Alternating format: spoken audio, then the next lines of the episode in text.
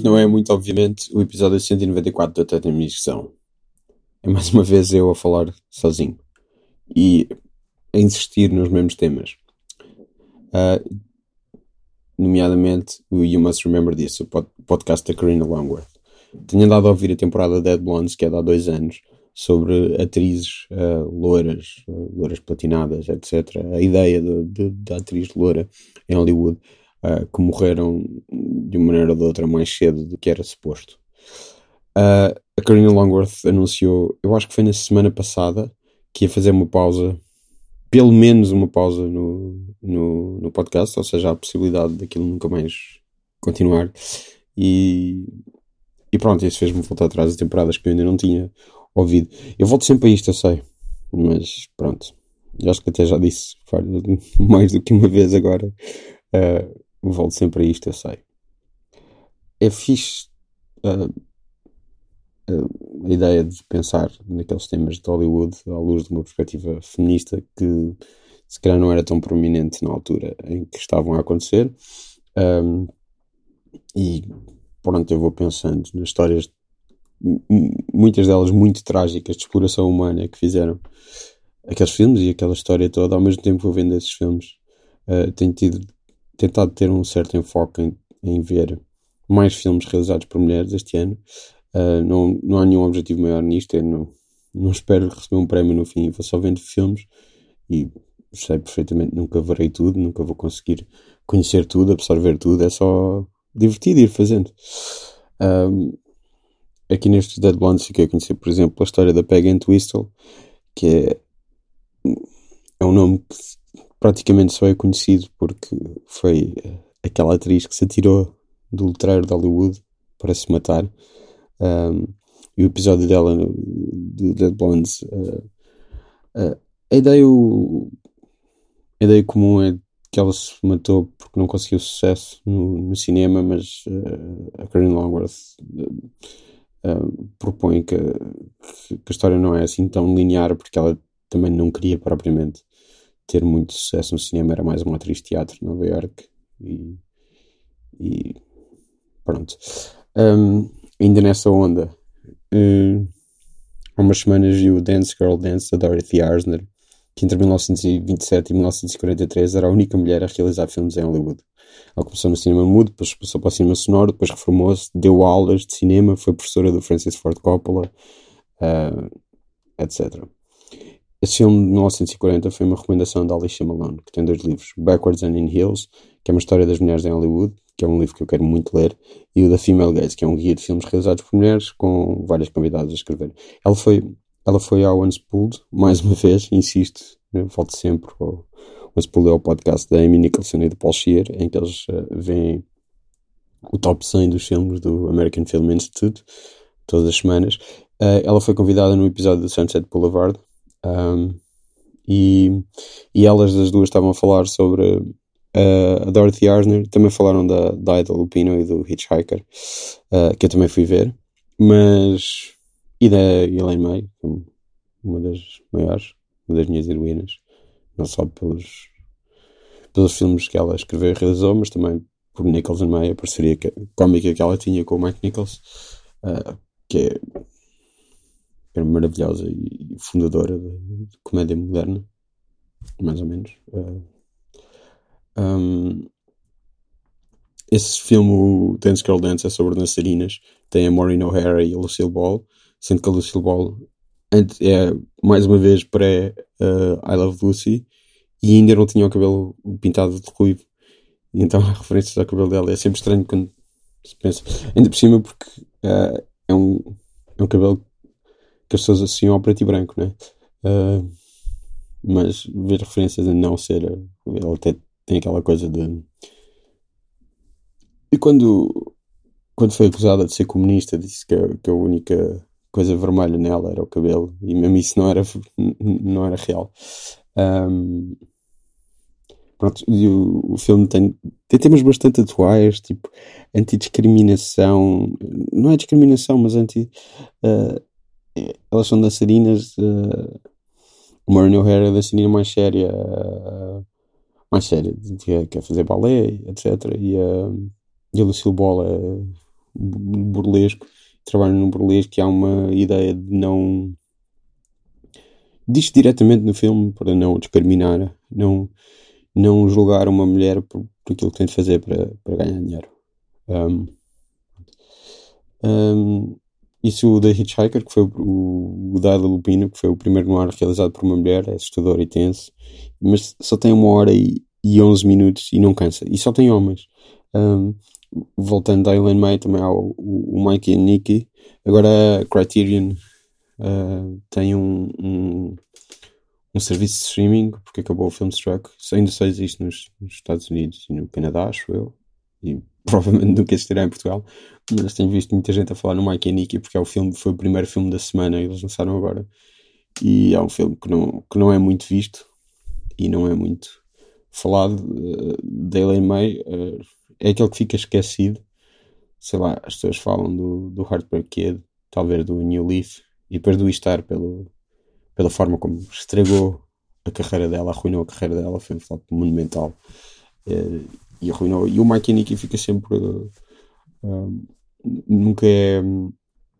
Nunca é mencionado, mas uh, são dois amigos mafiados a fugir e há um deles que tem um, um, um preço sobre a cabeça dele. Uh, e é, é bem fixe. Eu, quando, quando houve uh, ciclo da Cinemateca sobre Lin May e o, Warren Beatty, eu fui ver. Fui ver todos os da Lin May outra vez. É aquela coisa uh, que é deprimente, mas ao mesmo tempo boa. Muitas realizadoras têm só tipo 3 ou 4 filmes e ver a filmografia completa delas é, é razoavelmente fácil. Uh, o que é bastante triste. Eu vi também o, recentemente o Marvin Caller da, da Lynn Ramsey e fica-me só a faltar o Red Catcher dela. Dos, dos que conheço, só não gosto do We Need to Talk About Kevin. Só vi na altura no cinema, não gostei. Um, é, é triste. Ainda nas uh, Dead Blondes, uh, Idol, Idol Lupin também vi o, o On Dangerous Ground do Nicholas Ray, que terá tido um esgotamento nervoso a meio, e isso fez com que a Idol Lupin, que era só atriz, tivesse de se tornar co-realizadora, não tendo sido acreditada por isso. Ela aparece, ela é mencionada tanto no livro, no, no Seduction, que tem algumas destas histórias do, do Dead Bonds. Intersex. Intersex. Interse, ai, interseta-se. uh, o, o podcast e o livro, uh, o que faz todo sentido, acho eu. Não? Justamente é a história da, da Thelma Todd, Todd e da sua morte misteriosa. E ela era muito amiga da Ida Lupino, então ela aparece. Uh, eu ainda vou no episódio, nos episódios da Marilyn Monroe, acho que são três ou quatro, e mais para a frente há um sobre a Barbara Loden, que é atriz e realizadora de um filme que é o Wanda, que eu devia ter revisto no BAM quando estive em Nova York com umas curtas à, mistura. Mas pronto. Só vi uma vez assim há muitos anos no Lisbon Institute Film Festival no Monumental, que é sempre triste pensar no Monumental e como que ele vai fechar.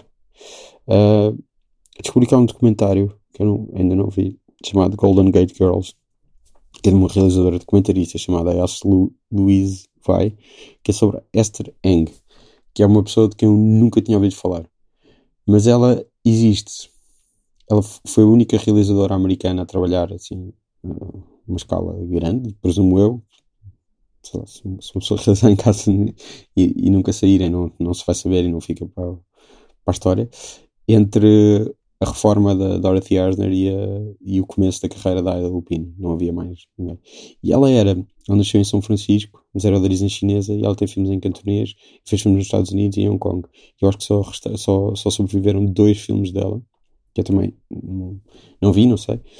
E, pronto, e, e era uma mulher lésbica uh, que me parece fascinante porque depois de se reformar da, do cinema começou uma, uh, um, um, império de restaurantes em Nova York que é engraçado. Um, e estas pessoas é isso, eu nunca tinha ouvido falar e não, não, não se fala muito nelas. É, a história não não não valoriza recordar-se estes nomes. Um, eu vi também um filme da Lina Wertmüller, será assim que se diz? Uh, não sei. Ela é italiana de origem suíça, mas o nome deve ser. Este dos nomes dela deve ser alemão. Nunca tinha visto nenhum. Em português chama-se Ferido, Ferido não, não Honra. O nome original é Mimi Metalúrgico Ferito nell'Onore. Isto é o meu italiano, que é incrível. Tem o Giancarlo Giannini e, e é sobre um operário que vota comunista e acha que o voto é secreto, mas é escorraçado pela máfia da terra dele e depois tem ir para Turim. E é bastante engraçado e bastante estranho. E gostei bastante da maneira como ela filma pessoas normais, uh, normais barra razoavelmente estranhas ou incomuns, uh, as caras delas. E gostei muito disso. Um, no outro dia também vi o Destroyer da Karen Kusama. E, e essa coisa que eu queria dizer, tanto do Hitchhiker como do, do Mikey e Nicky, são, são mulheres a realizar filmes de homens. O Destroyer, pronto, é, é centrado na Nicole Kidman, mas é, nesse sentido não, de todo. Mas explorar aquela, uma certa masculinidade e, e alguém estava a fazer, uh, já li sobre isso, que Mikey e Nicky, uh, acho que agora num texto do Jonathan Rosenbaum, há uns anos, que, que Mikey e Nicky parece um bocado Mike Nichols, aquilo é uma exploração de uma certa masculinidade tóxica, da qual o, o, o Caçavetes também era um, um, um, bom representante, acho eu. Um, não, mas é isso, e o Hitchhiker também, ver essa essa exploração. O Destroyer é um, tipo de filme que normalmente é, é, é reservado a homens. Uh, polícia acabado a tentar fazer contas com o passado. Coisa assim. Viu The Rider da Chloe Zhao uh, e achei muito, muito, muito bonito. sobre um um, um cavaleiro, não é cavaleiro, não sei como é que se diz, não? É, é um, um tipo que faz rodeos e não consegue recuperar de uma, de uma lesão e o que é que em, aos 20 e tal anos uh, o, que é que, o que é que isso quer dizer para algo que o define enquanto pessoa Bem, um, na Cinemateca, além de, sei lá, um Fritz Lang, este Beyond the Door, um Wolfgang se não me engano nome, os monstros estão entre nós, sim. Uh, na Dolby da semana passada, mas vi também um, há, uma, há quase duas semanas o Go Get Some, revi o Go Get Some Rosemary ou Day Long Legs dos, dos irmãos Shaft e, e foi incrível, gosto muito deles. Mal posso esperar pelo não só pelo One Cut Gems, que é o filme deles, produzido pelo Scorsese, com o Adam Sandler num, num papel que era para ter ido para o Jonah Hill. Isto também é o remake de 48 Horas que eles estão a fazer com o Gerard Carmichael, que, que me parece bastante uh, interessante. Um, em termos de televisão, eu adorei o Russian Doll, que é a série da, da Natasha Lyonne, que é com a Natasha Lyonne e co-criada por ela, uh, e a Leslie Headland e a Amy Poehler. Vi aquilo tudo de uma vez, na, na sexta-feira, de manhã, porque posso e também porque quero trabalho, né? para escrever sobre aquilo para o jornal. Um, é melhor do que qualquer um dos filmes da Leslie Headland, que eu acho que é só o Bachelorette e o Sleeping with Other People. Tem o Harry Nilsson na banda sonora e tem o Natasha Leone, que é, eu gosto muito dela desde que vi em pequeno. Everyone Says I Love You. E depois também há pontos para o Slums of Beverly Hills da Tamara Jenkins e o But I'm a Cheerleader de Jamie Babbitt, que realiza alguns episódios da série. E que esse, esse, filme é sobre um campo de terapia de reorientação sexual. Uh, e é assim uma coisa, um delírio tipo John Waters. Por acaso, no ano passado, a Desiree Akavan fez o The Miseducation of Cameron Post, também num campo de reorientação sexual, com a, é Chloe Grace Moretz. Sim. Um, mas é mais sério. Também é fixe. Eu gosto da, da Zeria Cavani, eu curti o, o, filme dela, o primeiro, que é qualquer coisa Behavior, como é que se chama? Inappropriate Behavior. Será?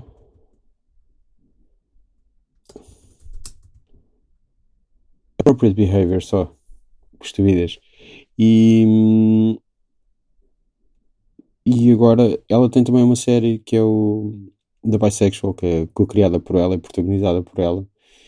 E eu vi uns episódios é bastante fixe. Ainda no campo das séries, acabou Unbreakable Kimmy Schmidt. Uh, eu sou alguém que fala em Chloe Grace Moretz, ela também aparecia no Third Rock. O Third Rock era das coisas que eu mais adorava na vida. E também gosto muito de Unbreakable Kimmy Schmidt e estes últimos episódios. Eu não estava um bocado desapontado com os episódios em si.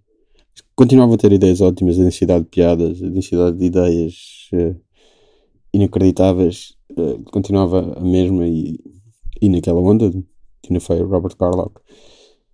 Mas, epá, achei muito estranho o, o cameo do Ronan Farrow. O episódio de Sliding Doors não precisava ter uma hora, apesar da ideia ser, ser muito boa.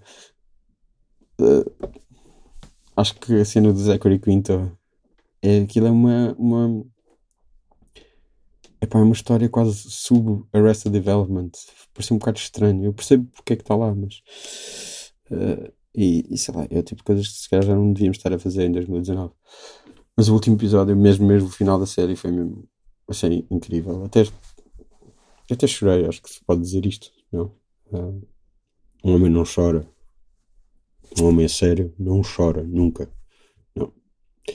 Uh, e pronto, eu acho que é em honra de, de domingo se ter assinalado os 101 anos do nascimento da Ada Lupino, uh, decidi que o, que o que as pessoas, quem estiver a ouvir isto, quem quer que esteja a ouvir isto, e me quiser contactar é com uma mensagem para provar que ouviu isto até ao fim, uh, pode dizer Unbreakable Ida Lupino.